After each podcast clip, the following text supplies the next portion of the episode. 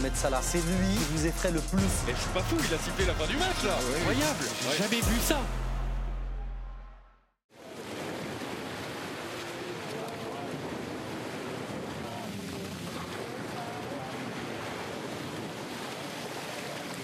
Nous sommes le 9 février 2012, trois jours avant la finale de la 28e édition de la Coupe d'Afrique des Nations. Sur la plage de Libreville, la capitale du Gabon, pour la délégation zambienne, c'est l'heure au recueillement.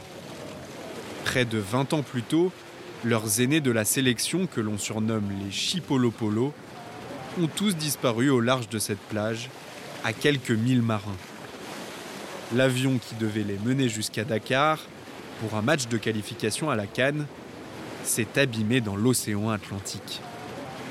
Des chants en hommage sont repris à l'unisson par tous les membres de la délégation. Parmi eux, Hervé Renard, lui aussi une gerbe de fleurs à la main. Quelques minutes plus tard, le sélectionneur français de la Zambie, qui tente de retenir ses larmes, prend la parole devant les journalistes venus en nombre.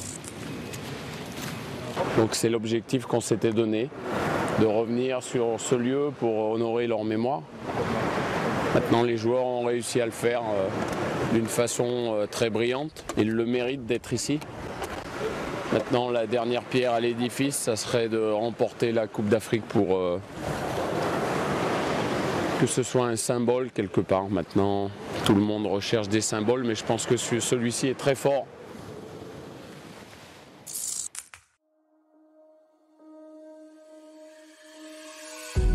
Tellement fort que les Zambiens arracheront cette Cannes 2012, au terme d'une finale où les nerfs seront mis à rude épreuve face à la grande Côte d'Ivoire de Didier Drogba. Mais comment Hervé Renard est-il parvenu à prophétiser ce symbole en déjouant tous les pronostics? Remontons le fil de l'histoire et reprenons tout depuis le début.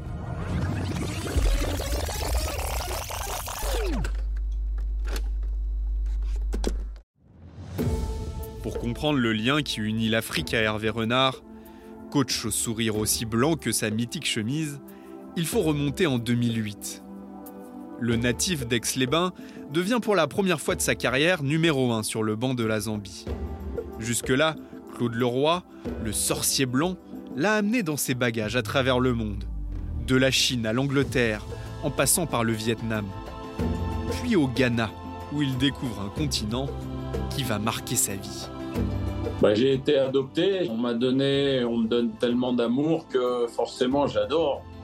Hein, qui n'aime pas être apprécié, qui n'aime pas être flatté. Euh, alors parfois, euh, je me pince un peu parce que je me dis qu'est-ce que j'ai fait pour, euh, pour avoir tout ça?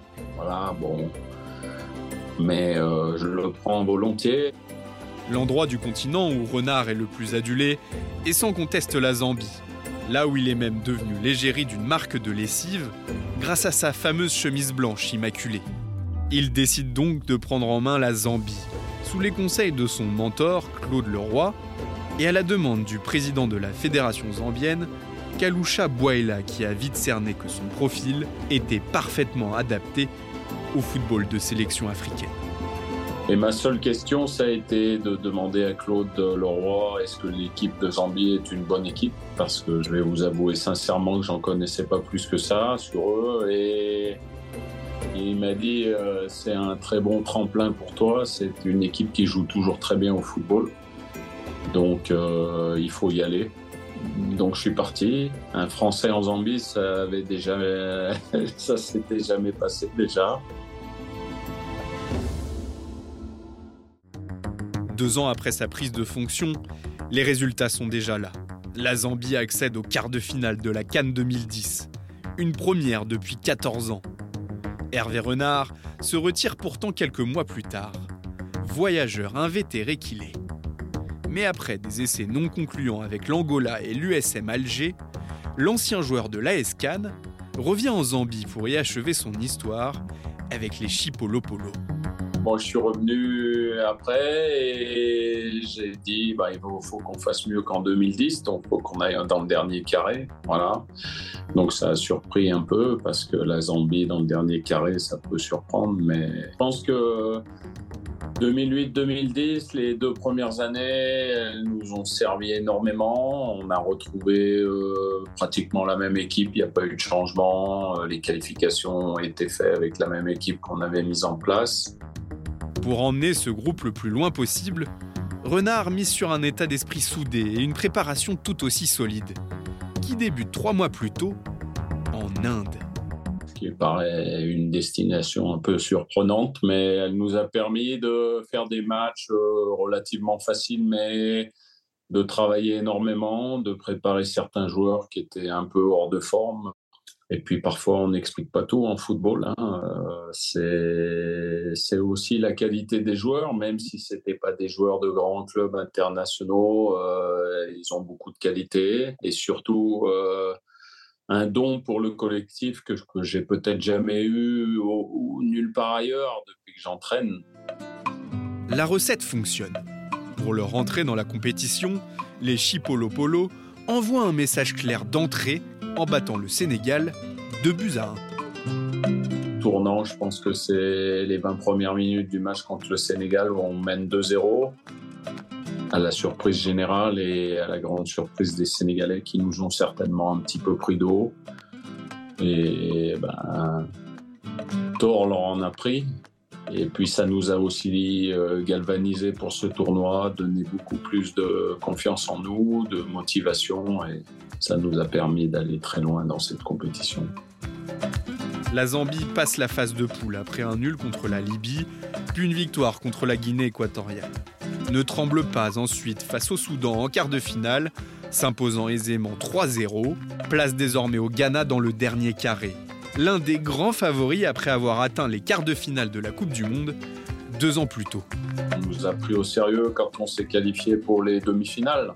C'est un match, euh, c'est un match capital. On était loin, loin d'être euh, les favoris. Euh, une nouvelle fois la surprise en gagnant 1-0, un but de Emmanuel Mayuka. Voilà, on a parfois été en difficulté dans ce match. On a fait le on a été très solidaire pour se retrouver en finale face à un ogre. L'ogre, c'est donc la Côte d'Ivoire. Tout au long de cette finale à part, le stade Agongé de Libreville a retenir son souffle. Pendant bien plus de 120 minutes car comme on pouvait s'en douter, la rencontre va rester cadenassée de bout en bout. Des années plus tard, un instant est resté révélateur de cette tension poussée à son paroxysme, lorsqu'Hervé Renard s'adresse virulemment à l'arbitre, Badara Diata. Oh, t'as jamais pour lui. Oh, Tu as peur. Tu as peur. Il siffle pas une faute. Il siffle jamais. Mais je m'adressais surtout euh, pour Didier Drogba, mais je parlais à l'arbitre parce qu'il avait peur de lui, il fallait pas le toucher. Euh, il y avait faute à chaque fois qu'on s'approchait. Bon, c'est le respect euh, qu'on peut peut-être avoir parfois pour les très très grands joueurs, mais peu importe qui se trouvait sur notre route, il n'y avait qu'une seule coupe à la fin de, de, ce match et parfois il faut c'est pas toujours la meilleure image qu'on donne, mais parfois il faut aussi mettre un petit peu euh, de pression parce que ça fait partie du jeu. Donc voilà, ben nous, il fallait qu'on trouve certains arguments pour, euh, pour montrer aussi qu'on n'était pas des faire-valoir. Comme il l'avait prophétisé, son équipe parvient finalement à jouer le titre au tir au but. Une loterie qu'il savait avantageuse pour les Chipolopolo à la conférence de presse, on, m'a posé la question en me disant euh, la Côte d'Ivoire n'a encaissé aucun but jusqu'à présent. Comment pensez-vous y arriver? Et j'ai répondu bah, qu'on n'était pas obligé de marquer un but à la Côte d'Ivoire pour remporter cette Cannes 2012. Bah, c'était une bonne réponse. Comme une évidence, tout au long de la séance, l'ensemble de la sélection se met à reprendre les chants en hommage à leurs défunts aînés qu'ils avaient déjà entonné sur la plage de Libreville, jusqu'au tir décisif de Stofi Rasunzu. in a place in history. Would a victory ever mean more to any other set of players than this Zambian team if they were to win the Africa Cup of Nations from where the squad perished in a plane crash? It's in! Tucked away by Stopper Zunzu!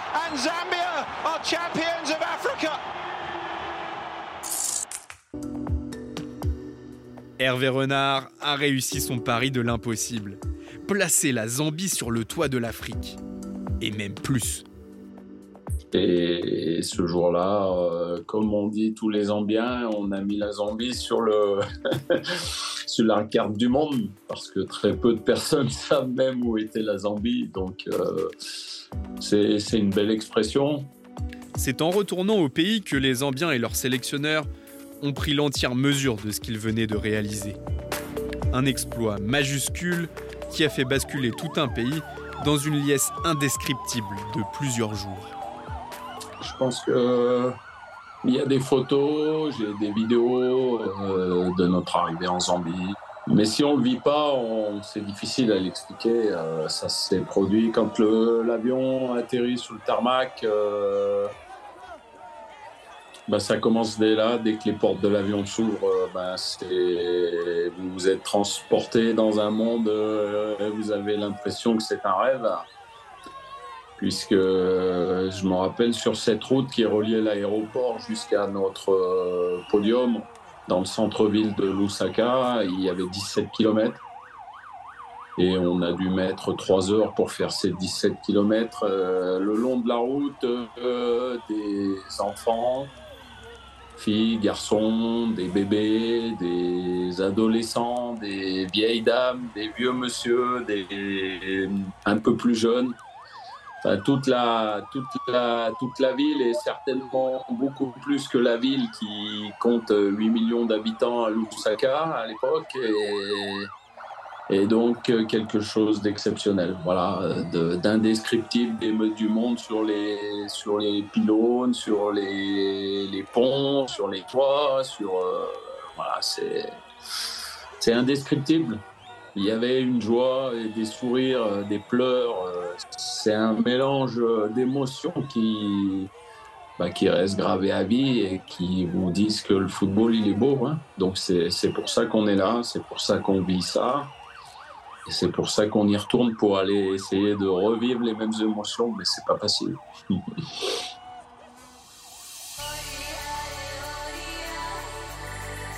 Déjà piqué par le virus, Hervé Renard y est évidemment retourné. Et ironie de l'histoire, c'est avec la Côte d'Ivoire qu'il réalise le doublé en 2015. Ouais, alors là, j'arrive dans un tout autre contexte. Hein. On a réussi à gagner après 23 ans euh, de 10 aides pour le football ivoirien, mais là j'avais des joueurs de très haut niveau.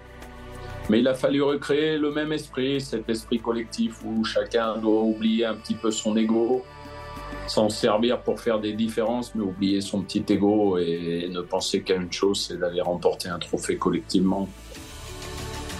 Je ne veux surtout pas m'interdire euh, d'éliminer un plutôt que l'autre. C'est impossible pour moi. Euh, les deux sont complètement différents. Avec la Zambie, c'est une histoire invraisemblable, euh, mais la construction de quatre années de travail avec des types euh, géniaux qui étaient des illustres inconnus pour la plupart des gens et qui ont réussi à, se mettre à terre, à donner le maximum d'eux pour, euh, pour toute une nation. Et puis la Côte d'Ivoire, c'était une équipe revancharde qui, à qui il manquait une toute petite chose, c'était cette cohésion euh, supplémentaire, ce supplément d'âme collectif.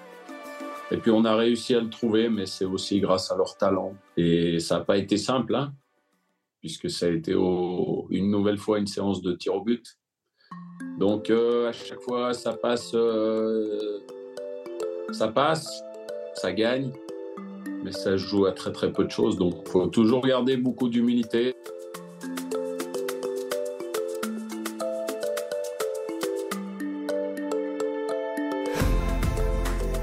Avec ce doublé, Hervé Renard est désormais élevé au rang d'icône partout en Afrique. Et c'est grâce à l'humilité qu'il a évoquée précédemment que selon lui, il a été adopté par le continent. Le respect, le respect des cultures quand je vais quelque part, le respect des personnes. Il faut être irréprochable et surtout ne pas penser qu'on arrive en terrain conquis. L'Afrique, c'est difficile.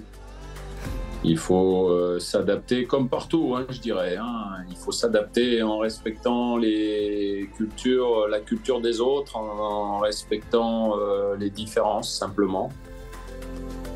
C'est parfois euh, pas facile d'entendre ça en France parce qu'on est un pays qui a un petit peu plus de mal à accepter les différences. Moi, j'ai eu la chance d'avoir un mentor, euh, Claude Leroy, qui m'a longuement expliqué les tenants et les aboutissants du comportement qu'il fallait avoir, rester au pays, travailler dans le pays. Voilà, après, euh, celui qui gagne, il a toujours raison. Hein, donc, euh, mais le comportement, c'est important.